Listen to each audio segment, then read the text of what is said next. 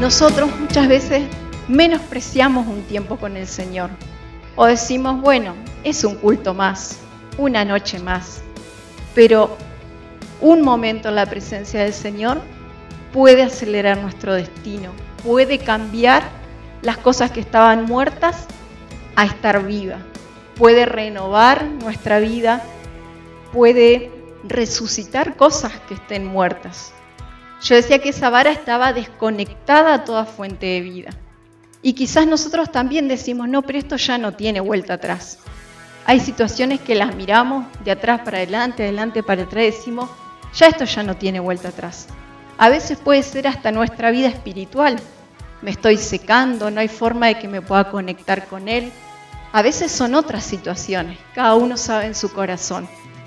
Pero cuando Dios imparte vida a nuestras vidas, Él trae esa presencia y trae esa vida sobrenatural en cada una de esas situaciones. Entonces, Dios puede hacer algo en una sola noche. Eso fue algo milagroso en una sola noche. Pero necesitamos nosotros estar conectados a la fuente verdadera.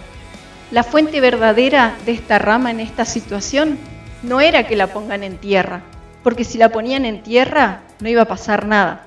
Estaba seca, estaba ya usada como bastón, como vara, pero fue estar delante de la presencia del Señor lo que le dio la vida. Y no solamente que le dio la vida, sino que como yo decía, le dio retoños, le dio flores, le dio frutos. Y cuando nosotros llegamos al Señor, también llegamos muertos espirituales. Dios nos da una nueva vida espiritual, pero muchas veces falta que reverdezcamos, que demos flores, que demos frutos. Dios no nos quiere solamente vivos, decir, bueno, este mi hijo está sobreviviendo, está vivo. Dios quiere que demos fruto.